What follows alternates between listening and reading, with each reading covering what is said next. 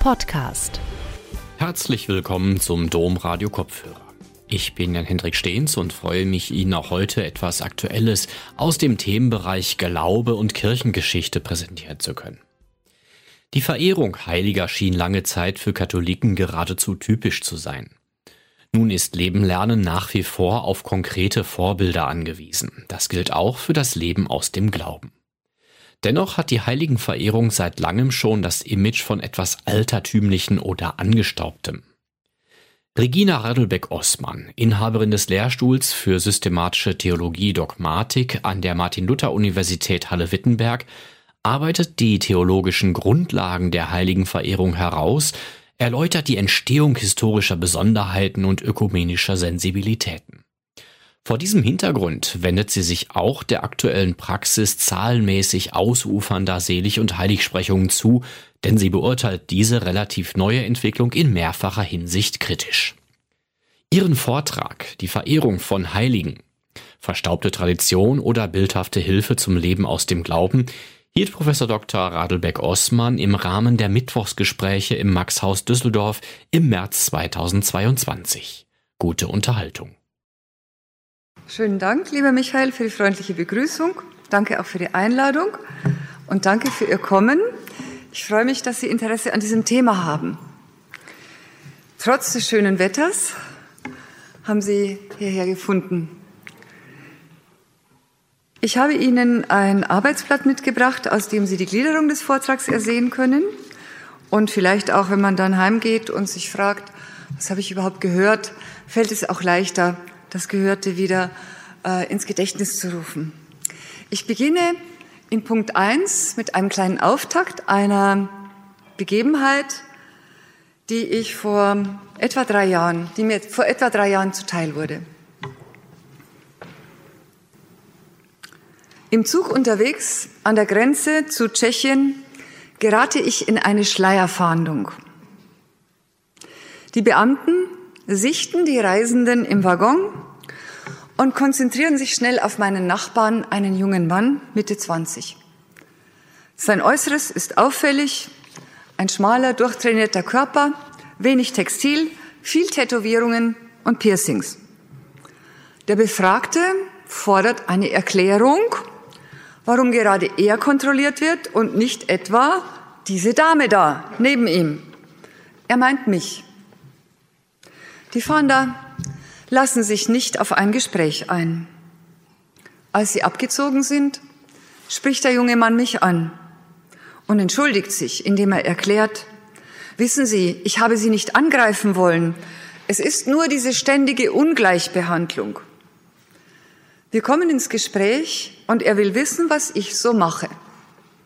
Theologie und Religion als Stichworte sagen ihm nichts. Ich bessere nach und erkläre, ich befasse mich mit dem, was Menschen heilig ist. Damit kann er etwas anfangen. Auf meine Rückfrage, gibt es etwas, was Ihnen heilig ist? antwortet er prompt, ja. Meine Eltern und meine Freundin, die sind mir heilig. Wenn jemand denen etwas tun wollte, dann aber. Ich erfahre, dass der junge Mann durch Arbeitslosigkeit, Alkohol und Drogen auf den falschen Weg gekommen ist und im Gefängnis war. Er sei am Ende gewesen, kurz vor dem Aufgeben. Aber meine Eltern und meine Freundin, die haben an mich geglaubt. Durch sie habe ich es geschafft, da rauszukommen. Deshalb sind die mir heilig. Diese kleine Begegnung steht nicht zufällig am Beginn meines Vortrags. Sie merken es. Diese Begegnung geht mir nahe, als Mensch und als Theologin. Die Worte des jungen Mannes klingen mir im Ohr. Und wenn ich über Heiligkeit rede, frage ich mich immer, ob ich wohl so spreche, dass es auch ihm etwas gegeben hätte. Mein Vortrag präsentiere ich in vier Schritten. Ein erster soll näher bestimmen, was mit dem Begriff heilig gemeint sein kann. Dazu nutze ich zum einen biblische Grundlagen und zum anderen etymologische Einsichten. Ein zweiter Schritt zeichnet in großen Stadien die Entwicklung der heiligen Verehrung nach. Dabei konzentriert, dabei komme ich kurz auf die einst strittigen, inzwischen aber nur noch geringen ökumenischen Unterschiede zu sprechen. Ein vierter Schritt befasst sich mit dem Verfahren der Heiligsprechung. Ein fünfter wagt die große Perspektive. Er anerkennt, dass Heilige nach wie vor Bedeutung für ein Leben aus dem Glauben haben können, merkt in drei Punkten aber klare Mängel an der gegenwärtigen Praxis an. Soweit der Überblick. Punkt zwei: Was bedeutet eigentlich heilig und wem steht dieses Prädikat zu? Befragt man die Bibel und die auf ihr aufbauende christliche Tradition, was Heiligkeit bedeutet und wem sie zukommt, so verweist die Antwort zunächst einmal auf Gott. Gott ist nach Auskunft der Bibel der Alleinheilige und damit der Heilige schlechthin. Das bedeutet streng genommen, dass es andere Heilige als Gott gar nicht geben kann. Über Gott hinaus kann Heiligkeit also immer nur in abgestufter und relativer Weise ausgesagt werden. Menschen kommt Heiligkeit folglich nur insoweit zu, wie sie Gott in ihrem Leben Raum geben. So können wir das auf die Kurzformel bringen. Außer Gott ist nichts und niemand heilig. In Gott kann alles heilig sein. Dem christlichen Verständnis von Offenbarung zufolge erlaubt es das Zeugnis der Bibel, immerhin eine begründete Ahnung von Gott, von Gottes Wesen zu erlangen. Folglich muss es auch möglich sein, über die biblischen Erfahrungen etwas zu verstehen, was Heiligkeit bedeutet. Denn Heiligkeit ist ein zentrales Merkmal des göttlichen Wesens. Wenden wir uns nun den Erzählungen der Bibel zu, so erfahren wir dort von einem schöpferischen Gott, der den Menschen als sein Ebenbild in eine Partnerschaft ruft. Wir hören von der Beharrlichkeit und Treue, mit der Gott sich in die Beziehung zu den Menschen einbringt, mit der er seinen Geschöpfen zu einem erfüllten Dasein verhelfen will. Wir erfahren, dass er als lebendiger und lebensfreundlicher Gott erlebt wird. Fasst man die vielfältigen Aussagen der biblischen Zeugnisse zusammen, so ergibt sich ein inhaltsreiches Bild. Da gibt es das Merkmal geheimnisvoller Vollkommenheit und das einer unendlich schöpferischen Kraft. Sodann das des Wohlwollens, eines Wohlwollens, das so tief ist, dass wir manchmal schon darüber irritiert sind. Vieles mehr ließe sich unterbringen. Die Bandbreite der Gotteserfahrungen ist kaum auszuloten. Dennoch kommt die johannäische Literatur zu einer bemerkenswerten Klarheit und Kürze, indem sie sagt, Gott ist die Liebe. Darin ist vieles wiederzufinden. Ich komme nun zu den in der Sprache aufbewahrten Erfahrungen des Heiligen. Wir schauen uns in diesem Teilaspekt meines Vortrags die Worte etwas näher an, die für heilig verwendet werden.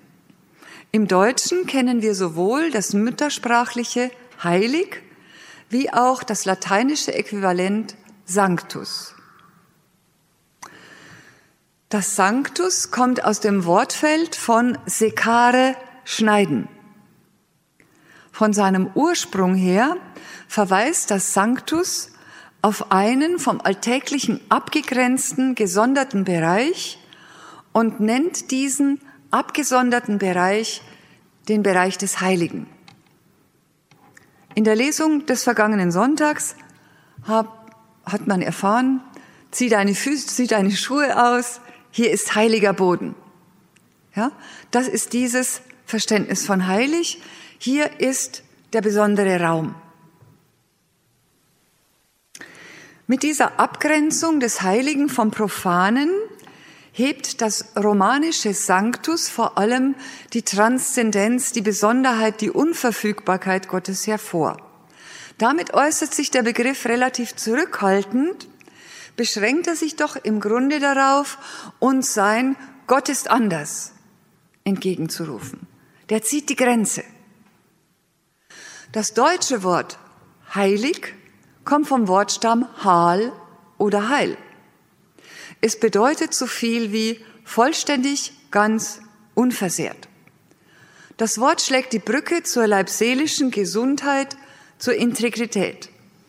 Es verweist auf ein Leben, das von Verwundung und Krankheit verschont geblieben ist oder zumindest von einst erlittenen Verletzungen wieder geheilt ist. Hinzu kommt eine übertragene Bedeutung im Bereich seelischen Befindens. Ein Mensch, der als heil bezeichnet wird, ist frei von Kummer, Sorgen und Verzagtheit. Er kann sein Dasein annehmen und es in den großen Strom des Lebens einordnen. Er kann sagen, ja, so ist das Leben und meins gehört da dazu. Führt man nun die Aussagen beider Begriffe zusammen, so ist darin zum einen die Erinnerung an die souveräne Vollkommenheit Gottes eingefangen, wie auch die biblisch betonte, schöpferische, lebenspendende und lebenbewahrende Zuwendung. Wie ist es nun, wenn wir von Menschen als den Heiligen sprechen? Diese Rede, Menschen als die Heiligen anzusprechen, geht sehr weit zurück. Wir finden sie bereits im Neuen Testament, besonders reichlich in den Paulusbriefen. Dieser Rede liegt das biblisch geläufige Schema von Indikativ und Imperativ zugrunde.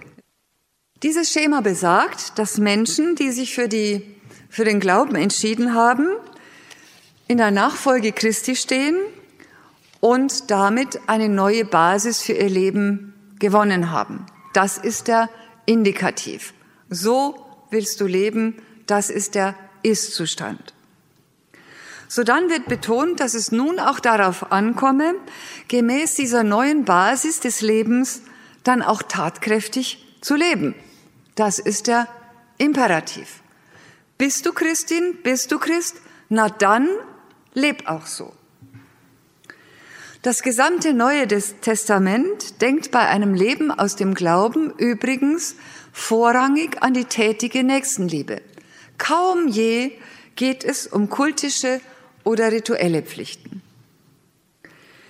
Werden nun die Mitglieder der Gemeinden in Philippi, Korinth und anderswo Heilige genannt, so kann dies immer nur die schon erwähnte relative Heiligkeit sein. Es geht also nicht um ein schon erreichtes moralisches Niveau oder gar um einen dauerhaft verfügten Status. Vielmehr verweist diese Rede auf eine bleibende Berufung. Na dann, tu's auch. Die den Christen aufgegebene Heiligkeit ist ein Ideal, das in der Praxis des Alltags zu leben und umzusetzen ist. Heiligkeit ist also etwas, was sich auf Gegenwart und Zukunft erstreckt. Wir stellen allerdings bereits im Neuen Testament fest, dass das entschiedene Leben aus dem Glauben schon den Gemeinden des Anfangs schwerfällt. Immer wieder muss Paulus seine Gemeinden ermahnen, ihrer einmal getroffenen Entscheidung treu zu bleiben. Und Gelegenheiten abzuweichen scheint es bereits in der Frühzeit reichlich gegeben zu haben. Und die Christen der Frühzeit waren darin auch schon ebenso eifrig, die zu nutzen. Ja, mit der Berufung zu einem überzeugenden Leben aus dem Glauben ist die Messlatte natürlich immer schon hoch gehängt. Die Spannung zwischen der einmal getroffenen großen Entscheidung und der jeden Tag in kleiner Münze zu zahlenden Verwirklichung ist wohl in keiner Zeit leicht zu bewältigen. Das hinter dem Ideal zurückbleiben, stolpern und fallen ist für die Christen der Frühzeit eine ebenso reale Gefahr wie für die der Gegenwart. Aus diesem Grund unterscheidet die Kirche bis heute die allen Mitgliedern der Kirche aufgegebene Berufung zur Heiligkeit von einer tatsächlichen Heiligkeit. Und im Wissen um das mannigfache Versagen der Kirche und ihrer Mitglieder ist die Kirche stets beides zugleich, eine Gemeinschaft der Heiligen und Sünder. So viel Grundsätzliches zu Punkt zwei. Was bedeutet eigentlich heilig und inwiefern können Menschen Heilige genannt werden? Ich lade Sie nun ein, mit mir die Geschichte der heiligen Verehrung weiter durchzugehen. Und äh, hier kommen wir schnell dazu, dass sich in der Frühzeit der Kirche schon bereits im zweiten Jahrhundert ein neues Verständnis von Heiligkeit herausbildet, ein zweites Verständnis, das sich mit dem ersten verzahnt.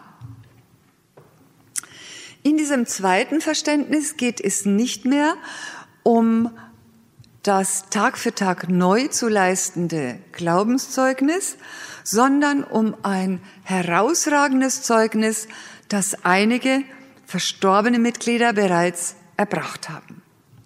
Wir haben also eine markante Variante.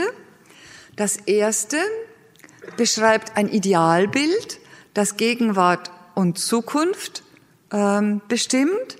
Das zweite sieht Heiligkeit nicht als Auftrag, als Ideal, sondern bestätigt Heiligkeit für eine besondere Person und bezieht sich dabei auf Vergangenheit. Dieses zweite Verständnis von Heiligkeit bezieht sich auf ausgewählte exemplarische Personen und es legt die Grundlage dafür, für das Verständnis, das wir heute vorrangig von Heiligen haben. Während die erste Variante also ein hochgestecktes Ziel benennt, vertritt die zweite Variante dass dieses Ziel doch immerhin von einigen wenigen erreicht wurde. Damit zeigt diese zweite Variante, dass das ferne Ziel zumindest grundsätzlich erreichbar ist. Darüber hinaus zeigen diese als exemplarisch betrachteten Lebensläufe an, was konkrete Vorbilder sein können, wie eine christliche Existenz aussehen kann. Das Plus an Motivation, das sich aus der Verbindung beider Varianten ergab, dürfte enorm gewesen sein. Ein griffiges Vorbild, dem man nacheifern kann, das gab gerade in Situationen der Unsicherheit und des Zweifels neuen Mut. Und genau das brauchte das Christentum zu dieser Zeit. Warum? Die erste Generation von Christen konnte noch von einer baldigen Wiederkehr Christi ausgehen. Wir merken das zum Beispiel im Thessalonicher Brief. Dort gehen die Menschen davon aus, dass sie es noch erleben, dass das Ende der Welt eintritt. Nun war es aber so, dass dieses Ereignis, die Wiederkehr Christi, sich mehr und mehr verzögerte. Dieser Umstand verkomplizierte die Lage erheblich galt es unter den veränderten Bedingungen doch, sich auf eine wesentlich längere Verweildauer in der Welt einzurichten. Für die Kirche eine große Aufgabe. Am Anfang denkt man sich, ach, das dauert noch vielleicht fünf oder drei oder zwanzig Jahre. Da lohnt es sich nicht, große Strukturen zu bilden. Nun aber merkt man, das wird noch länger gehen. Und wir wissen, 2000 Jahre liegen inzwischen schon äh, hinter uns.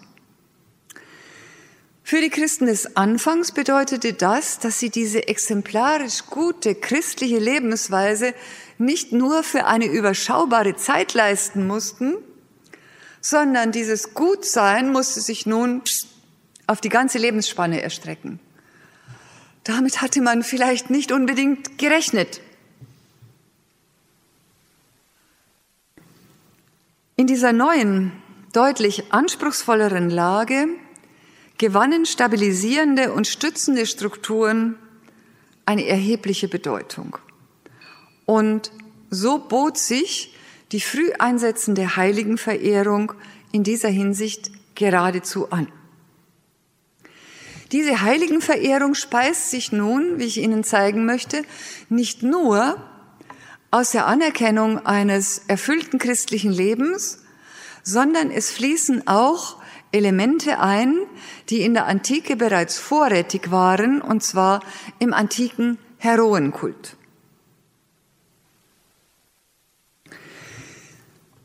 Die ersten Heroen des Glaubens waren die Märtyrer. Sie hatten die Nachfolge Christi in heroischer Konsequenz vorgelegt. Sie waren in akuter Bedrohung wie Jesus selbst standhaft geblieben und hatten ihre Treue zum Evangelium mit dem Leben bezahlt. Na, mehr geht nicht. Da ihre Glaubenstreue weder bestritten noch überboten werden konnte, galt ihr Beispiel schon bald als die Höchstform der Christusnachfolge. In der Heiligen Schrift las man zudem, ein größeres, eine größere Liebe hat niemand, als der sein Leben hingibt für seine Freunde.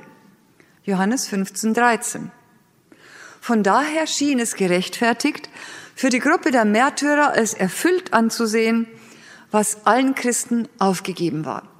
Und wenn man bei mir, bei dir, bei ihm, bei ihr sich fragen konnte, na, ob die so ganz treu den Glauben lebten, na, bei den Heiligen, bei den Märtyrern, da bleibt wohl kein Zweifel.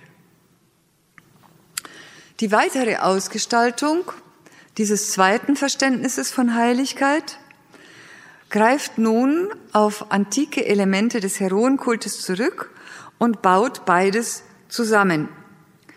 Christliche und heidnische Linien zusammenführend erklärt man etwa, dass die in Zeiten der Verfolgung hingerichteten Märtyrer im Augenblick ihres Todes sofort ins Paradies aufgenommen werden. Und dieses heidnische Verständnis von toller Mensch, der wird gar nicht richtig tot, der geht sofort, die Heiden sagen, zu den Inseln der Seligen, haben sie etwa auch im Lukasevangelium beim gekreuzigten Schächer, heute noch wirst du mit mir im Paradies sein. Das war etwas, was den heidnischen Hörern des Lukas-Evangeliums einleuchtete. Wenig später baute Clemens von Alexandrien das Verständnis der heiligen Verehrung theologisch weiter aus.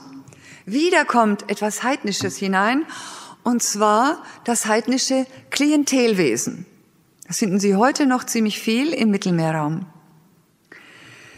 In der Antike war es das gängige gesellschaftliche Modell. Es beschrieb eine Beziehung, bei der politisch einflussreiche Personen sich zum wechselseitigen Vorteil mit weniger einflussreichen verbanden. Angesehene Bürger machten sich die Anliegen derer zu eigen, die politisch ohne Stimme und Gehör waren.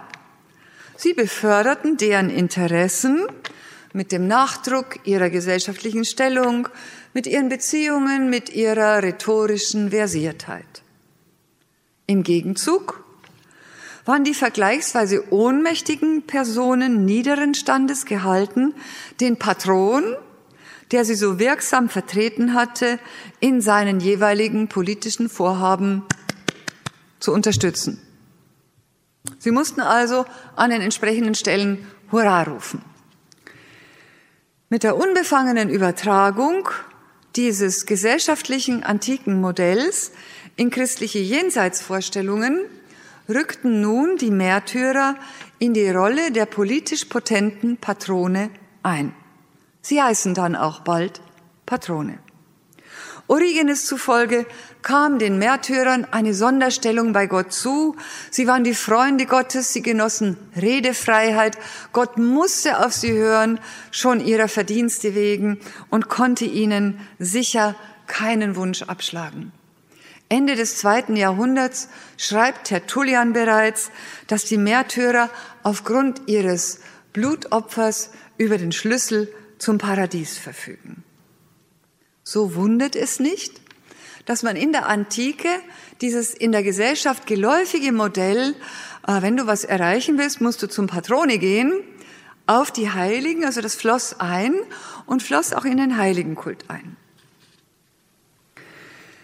Und so kam es schon gegen Ende des zweiten Jahrhunderts zu einer Anrufung der Märtyrer, indem man eben sagte, heiliger Theobaldus, du hast doch Gottes Ohr, tu was für mich, dafür verehre ich dich dann auch. Und tatsächlich ändern sich in dieser Zeit dann auch aufgrund dieses Wunsches, den Märtyrern nahe zu sein, ganz grundlegend die Begräbnisriten. Ich gehe hier nicht ins Einzelne. Wen es noch interessiert, der kann dann nachfragen. Ja, nun war es so, dass in Zeiten der Verfolgung nicht alle Bekenner ihren Glaubensmut mit dem Leben bezahlen mussten. Es gab auch welche, die kamen davon. Auch sie verehrte man aufgrund ihres Mutes und ihrer Standhaftigkeit. Es kam nicht auf den Tod an und wer freiwillig zum Martertod drängte, das war sowieso abgelehnt. Also hier blieb man eigentlich im gesunden Bereich. Nun kamen die Zeiten der Verfolgung auch relativ bald zu Ende. Das Christentum wurde eine geduldete Religion, dann eine legitime Religion und schließlich wurde es Staatsreligion. Das heißt, die prägende Religion. Und als das erfüllt war, war es plötzlich nicht mehr gefährlich, sondern opportun, Christ zu sein. Man konnte nur Beamter werden, wenn man Christ wurde. Man hatte einen Statusgewinn, wenn man Christ wurde. Und die einst kleinen christlichen Gemeinden sahen sich nun mit einem Zufluss von Menschen konfrontiert, die kaum was über das Christentum wussten, aber die sagten, na ja, also es ist ziemlich günstig, Christ zu werden und da mache ich mal mit.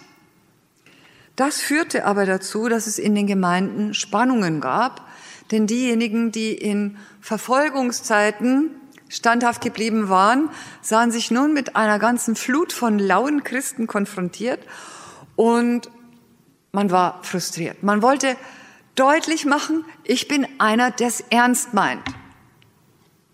Soziologisch würde man von religiösen Virtuosen sprechen. Und so kommt es im vierten Jahrhundert dazu, dass etwas, das mit dem Christentum anfangs gar nicht so viel zu tun hat, unser Herr und Meister galt als Fresser und Weinsäufer, zumindest bei seinen Feinden, dass sich im Christentum etwas etabliert, was anfangs gar nicht da war. Ab dem vierten Jahrhundert gibt es das Mönchtum. Das Mönchtum bietet für diese Virtuosen, die sagen, ich möchte es richtig kantig machen.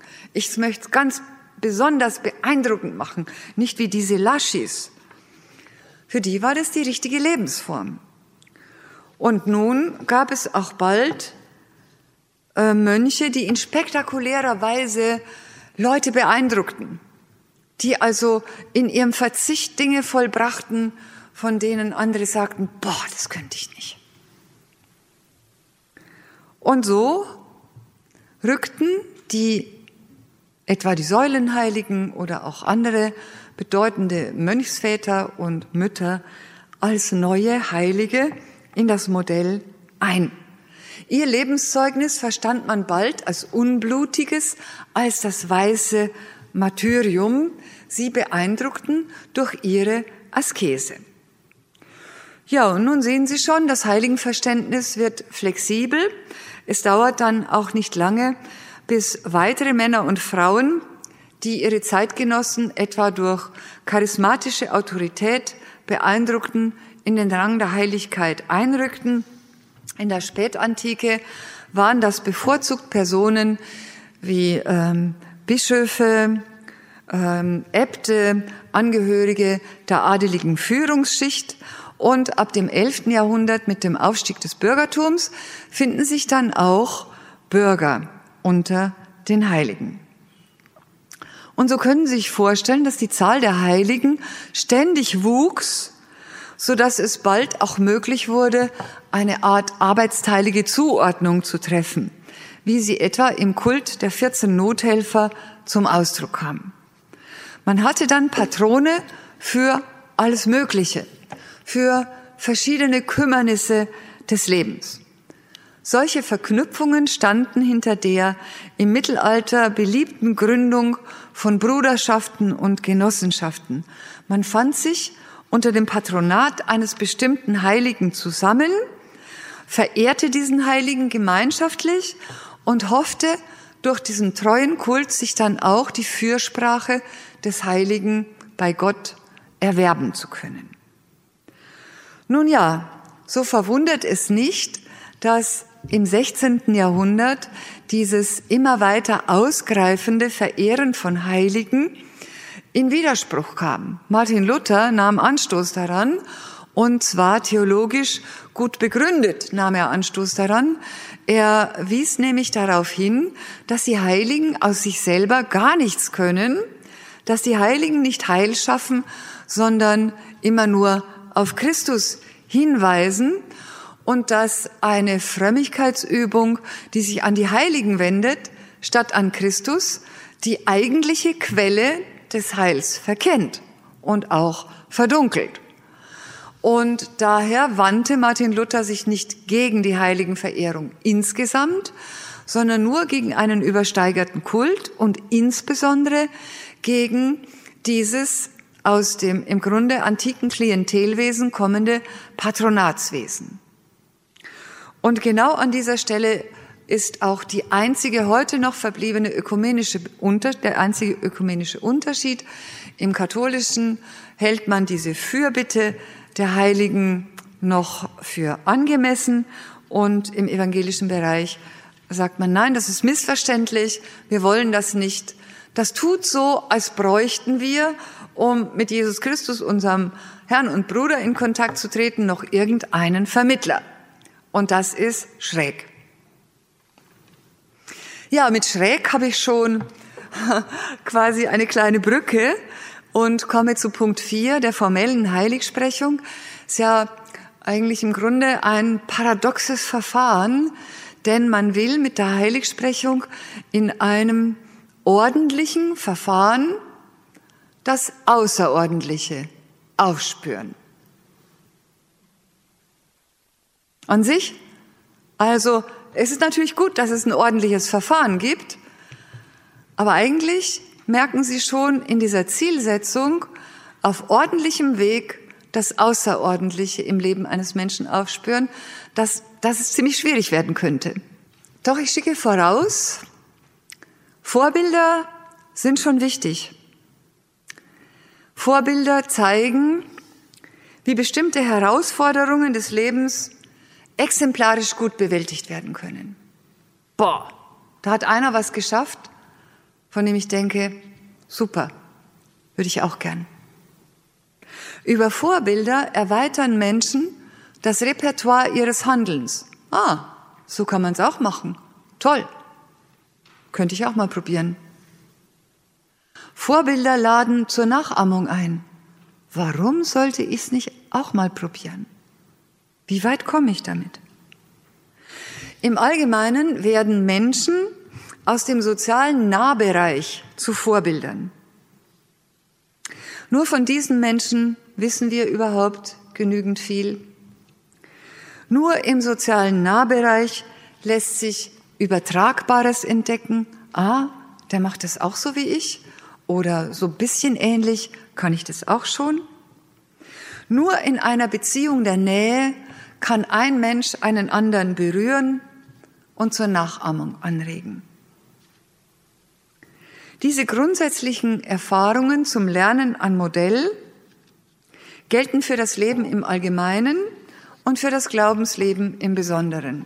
Leben ist auf Vorbilder angewiesen. Und das gilt nun nicht nur für das ganz allgemeine Leben lernen, sondern auch für die Frage, wie lebe ich eigentlich als Christin? oder als Christ überzeugend. Und da hilft es, Menschen kennenzulernen, die in ähnlichen Lebenssituationen dastehen und ziemlich geradlinig, glaubwürdig und einladend ihre Spur ziehen. Von daher verstehen wir, warum Menschen das Bedürfnis haben nach immer wieder lebensnahen zeitgenössischen Heiligen. Dieses Bedürfnis entsteht geradezu urwüchsig aus der Frage, äh, wie geht Leben? Wie kriege ich's heute hin?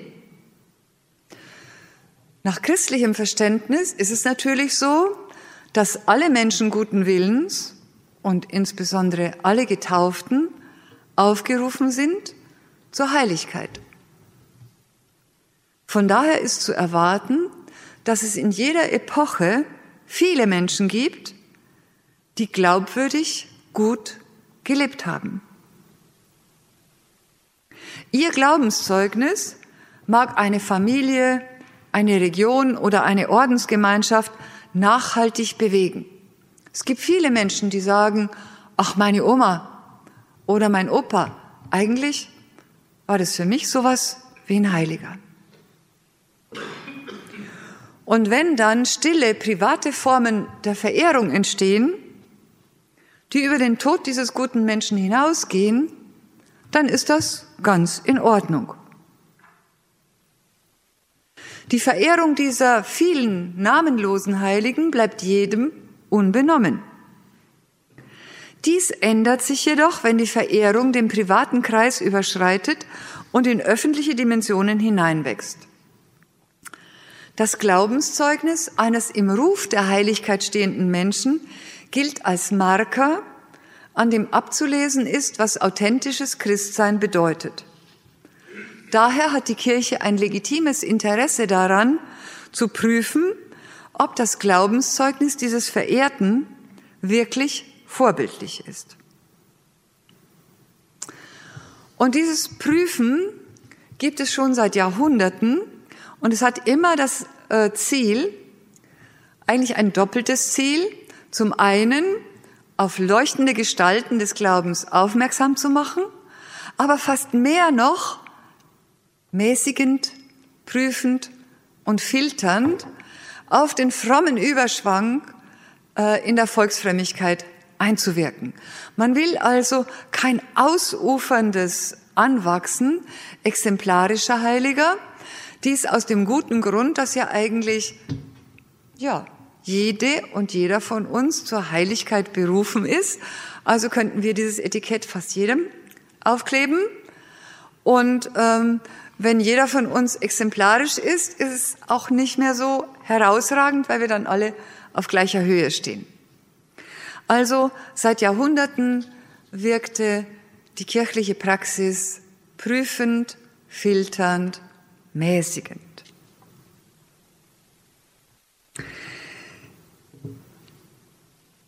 Das theologische Urteil zur Verehrung der Heiligen ist auch seit jeher abwägend. Bereits das Tridentinum stellt fest, Heiligenverehrung ist eine Frömmigkeitsübung, die jedem freigestellt ist. Man kann es machen, man muss es nicht.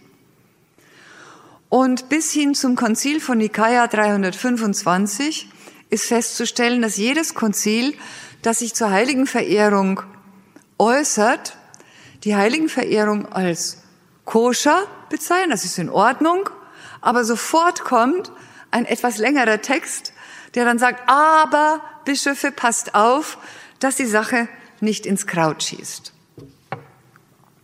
Bis hin zum Zweiten Vatikanum. Nach katholischem Verständnis hat der apostolische Stuhl die oberste Kultaufsicht und damit auch äh, den letzten Spruch in dieser Frage. Bevor ich nun zum Verfahren der Heiligsprechung komme, ein kurzer Blick noch auf Heilige Selige. Wo liegt der Unterschied? Eine Zeit lang wurden beide Begriffe synonym verwendet, aber Aktuell ist es so, dass mit der Unterscheidung zwischen Selige einerseits und Heilige andererseits allein eine Unterscheidung über die räumliche Reichweite der erlaubten Verehrung getroffen ist. Für einen Seligen gilt, dass die öffentliche kultische Verehrung, also man kann dem eine Kapelle weihen oder der Seligen, in einem räumlich begrenzten Gebiet in Ordnung ist. Also eine Heilige, äh, eine Person, die exemplarisch christlich gelebt hat und in ihrem Umfeld hier in Düsseldorf bekannt, verehrt ist, ähm, darf da ein Kult entstehen, wird geprüft und ähm, ja, ähm, was jetzt vor Ort äh, überzeugend war, muss nicht in Ungarn, in Guatemala ebenso überzeugend sein. Deswegen sagt man, lass mal gut sein, äh, wir begrenzen einstweilen auf diese Region. Die weit verbreitete Ansicht, wonach eine Selige ihrer christlichen Berufung etwa weniger klar oder weniger intensiv entsprochen hätte als eine Heilige, ist daher falsch. Wenn sie sich gleichwohl hartnäckig hält, hängt es damit zusammen, dass die Verfahren einer Selig- und Heiligsprechung gestuft sind. Also erstmal schaut man, wie läuft das denn regional, bevor man dann weltweit entgrenzt. Wieder mit dem Ziel, den Überschwang zu mäßigen. So, nun aber zum Verfahren einer Selig- und Heiligsprechung. Auch hier haben wir drei allgemeine Vorschriften, die äh, sich über den gesamten Prozess spannen. Und erneut sieht man aus diesen allgemeinen Dingen schon wieder das Bedürfnis zu mäßigen, den Ball flach zu halten. Eine erste dieser Vorschriften bestimmt etwa, dass so ein Verfahren frühesten fünf Jahre nach dem Tod eines Menschen eingeleitet werden kann. Dahinter steckt die Erfahrung, dass im Moment des Todes aufschießende Gefühlswallungen die zu einer überpositiven Bewertung führen, sich dann im Laufe der Zeit abschwächen. Und man sagt, na ja, das hat sich geregelt. Die zweite Vorschrift besagt, dass im Falle der Heiligsprechung vorher keinesfalls ein öffentlicher Kult stattgefunden haben darf oder auch Seligsprechung, weil dann wieder ein Überschwang entsteht, der die Daten verzerrt. Und die dritte allgemeine Vorschrift setzt verfahrenstechnisch an und schreibt für so ein Verfahren die strengsten Prozessformen vor, die das kanonische Recht kennt. Ja, es wird Sorgfalt verlangt und dann sind auch Kriterien vorgegeben, an denen die kirchliche Entscheidungsfindung sich auszurichten hat. Sie haben sich in der Geschichte der Kirche herausgebildet und wenn Sie sich an das erinnern, was ich Ihnen zu den Märtyrern erzählt habe, dann leuchtet ein, dass etwas verlangt wird, was eben außerordentlich ist. Man spricht hier von einem heroischen Grad der Tugendübung. Also es muss schon was Besonderes sein, wenn ich jemand auf das Treppchen stelle. Und das Zweite ist, ob diese Tugendübung dann auch eine Strahlkraft entwickelt. Wenn Sie nun an das Mönchtum denken, da fällt mir Simeon der Stilit ein, ein Säulenheiliger, der sich auf eine 26 Meter lange Säule gesetzt hat und dann jahrelang nicht davon runtergekommen ist. Er hat in der Antike eine große Strahlkraft und Verehrung entfaltet. Heute würde man sagen, was tut der Mann?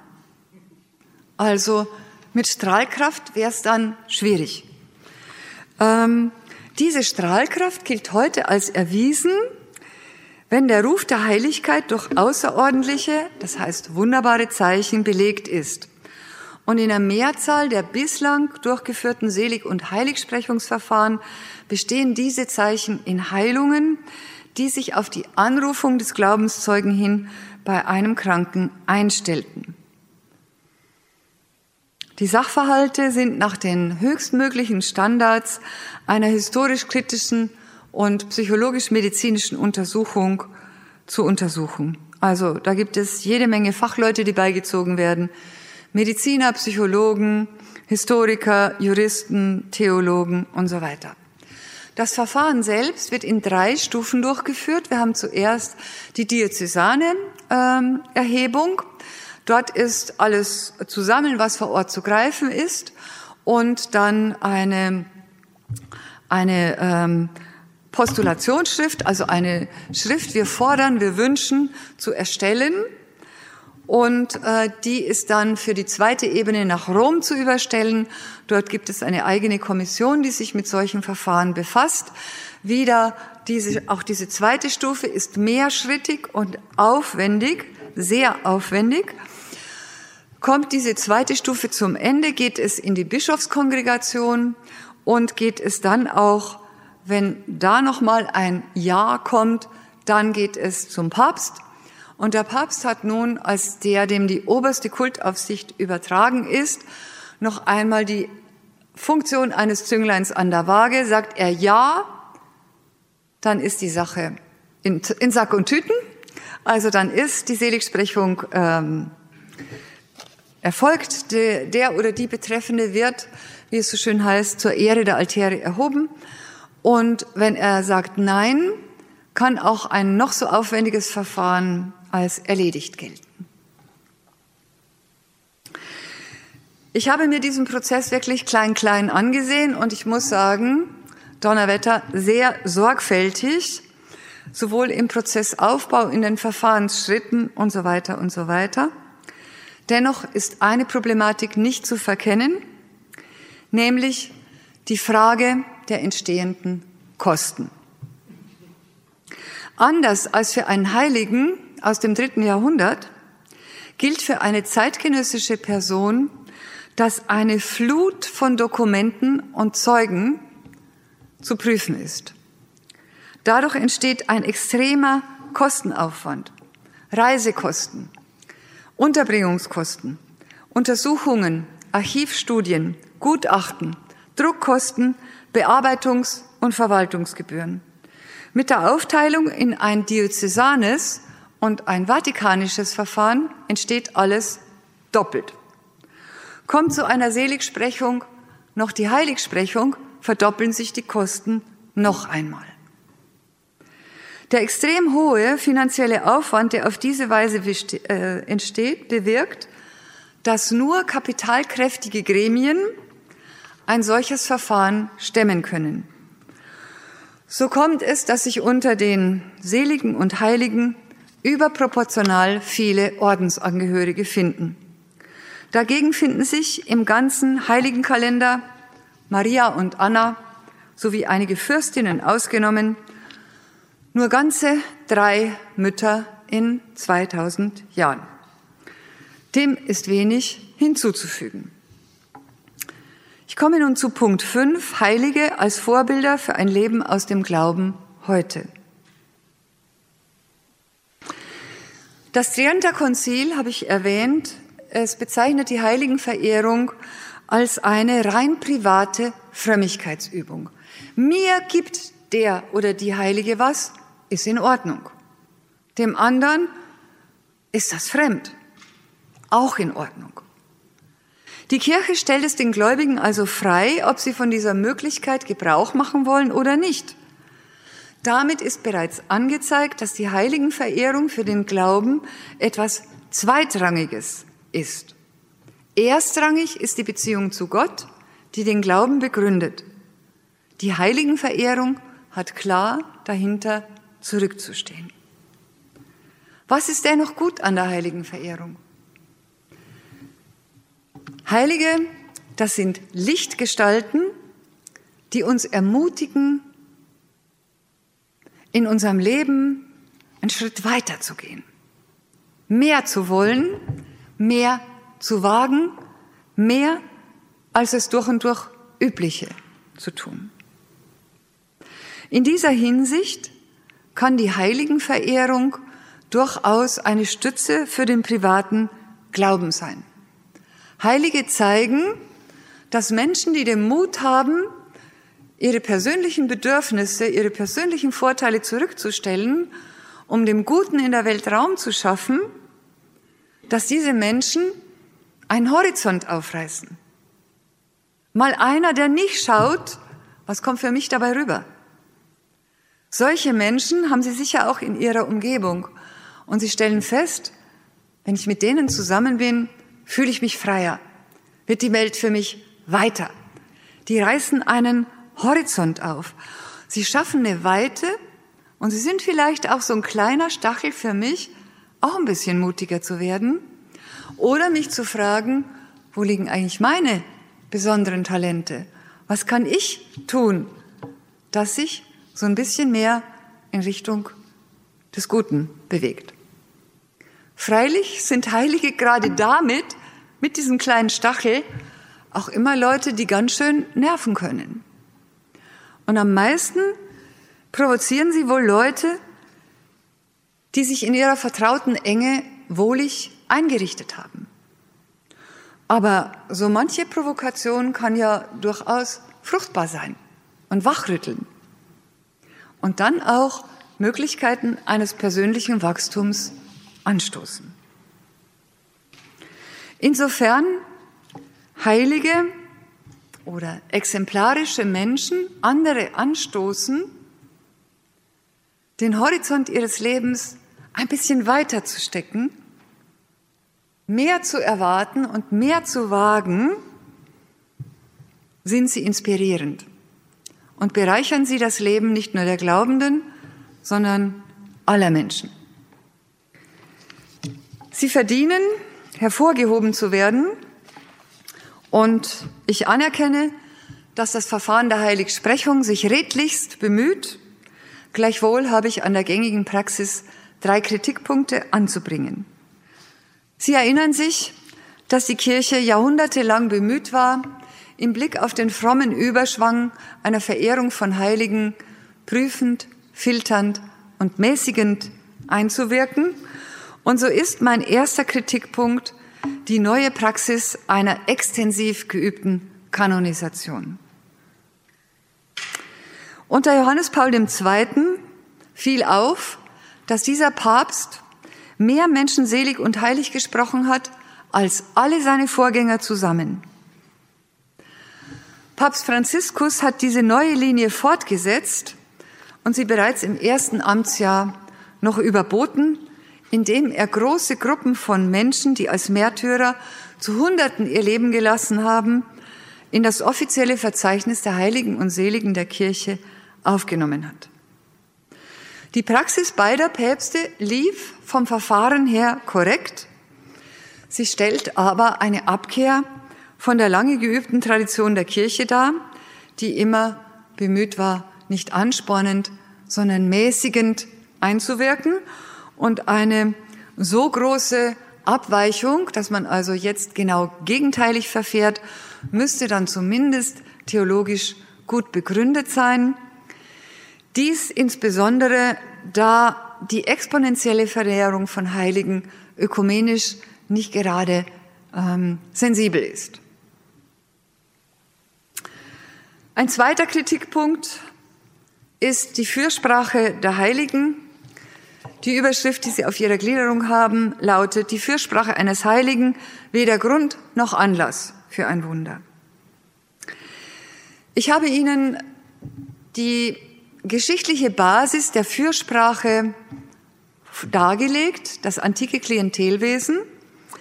Und dieses antike Klientelwesen überzeugte lange Zeit die Menschen, weil in vordemokratischen Verhältnissen sich immer jemand brauchte, der mir einen Zugang zur richtigen Stelle eröffnete und ähm, auch die Gottesbeziehung, ähm, ich glaube ich, war auch oft so, ähm, dass man die Unmittelbarkeit zu wenig betont hat. Heute kann das Gespräch mit Gott auf Du und Du geführt werden.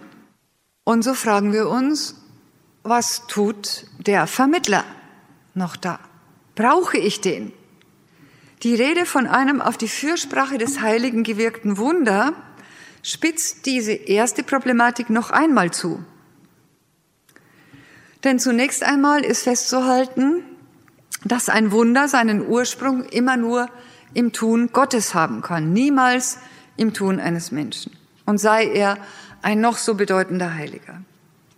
Die traditionelle Argumentation berücksichtigt das auch und spricht von einem auf die Fürsprache des Heiligen gewirkten Wunders. Wenn er also nun nicht Grund und Ursprung des Wunders gewesen ist, das kann immer nur Gott sein, könnte er dann Anlass für ein Wunder gewesen sein? Auch das funktioniert nicht richtig. Denn wenn ich annehme, es brauchte die Fürbitte des Heiligen, um Gott auf einen leidenden Menschen aufmerksam zu machen, dem durch diese wundersame Heilung oder wo auch immer, worunter auch, durch auch immer geholfen wurde, müsste ich ja annehmen, Gott selber hätte es entweder übersehen oder hätte gesagt, ne, dem helfe ich nicht. Oder mh, hm, ja, also man kommt in lauter theologische ähm, Probleme. Das Wunder kann immer nur von Gott kommen, wenn wir davon ausgehen, dass Gott alle seine Geschöpfe zuvorkommend liebt und ihr Wohl will, können wir nicht annehmen, dass er einen Teil davon übersieht. Und erst durch den Heiligen übrigens, du hast hier diese Leute vergessen, erinnert werden müsste. Also klappt es auch mit dem Anlass nicht. Und wenn der Heilige nun weder Grund noch Anlass ist für das Wunder, worin liegt dann die Strahlkraft? Die diffuse Verknüpfung der Fürbitte eines Heiligen mit einem manifesten Wunder ist aufgrund dieser theologischen Intransparenz also höchst missverständlich. Sie weckt den Eindruck, die Kirche würde die Wundertätigkeit eines Menschen lehren und häufig ist das im Kirchenvolk die Meinung und dem ist entschieden entgegenzutreten.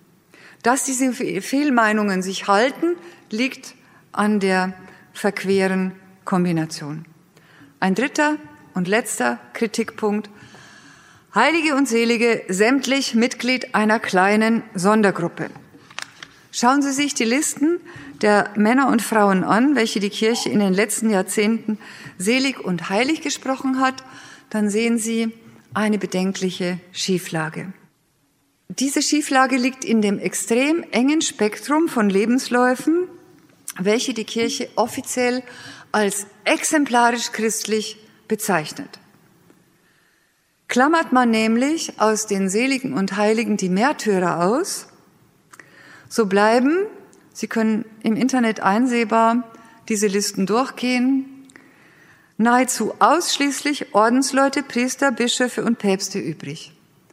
Man muss lange suchen, um auch nur eine einzige Abweichung von dieser Auswahl zu finden. Warum so einseitig? Gibt es keine anderen exemplarischen Christinnen und Christen? Keine Frage. Die gewürdigten Personen haben Großes geleistet. Wer wollte bestreiten, dass eine Ordensfrau, die eine Gemeinschaft zur Krankenpflege gegründet hat oder eine Bildungseinrichtung für Benachteiligte geschaffen hat, dass sie was Tolles geschaffen hat. Und so weiter und so weiter. Aber welches Gesamtbild ergibt sich, wenn die Schar der von der Kirche anerkannten Seligen und Heiligen fast nur aus diesem Personenkreis besteht? Handelt es sich bei allen anderen 99,9 Prozent von Christen um laue Christen oder sind die einfach durchschnittlich und von daher nicht erwähnenswert? Und dann auch dies. Setzt Heiligkeit den Verzicht auf gelebte Sexualität voraus? Kann nicht auch das Leben im Kreis einer christlichen Familie außerordentlich gut sein und Strahlkraft entfalten? Gerade wenn wir die Ernennung immer neuer Heiliger damit begründen, dass die Gläubigen zeitgenössische und lebensnahe Vorbilder benötigen, so möchte man meinen, dass sich unter den ausufernd vielen neuen Heiligen doch auch ein paar Väter und Mütter finden müssten, Studentinnen und Lehrer, Ärztinnen und Handwerker, Menschen aus Pflegeberufen und aus Vorstandsetagen, eine Auswahl eben, die zeigt, dass Gott aus jeder Lebensform, jedem Stand und jedem Geschlecht und jedem Alter Menschen in seinen Dienst ruft, sie für diesen Dienst begabt und in diesem Dienst in das Außerordentliche hineinwachsen lässt. Vielen Dank, viel Mut zum Außerordentlichen. Schön, dass Sie da waren. Domradio Kopfhörer. Weitere Informationen finden Sie auf domradio.de.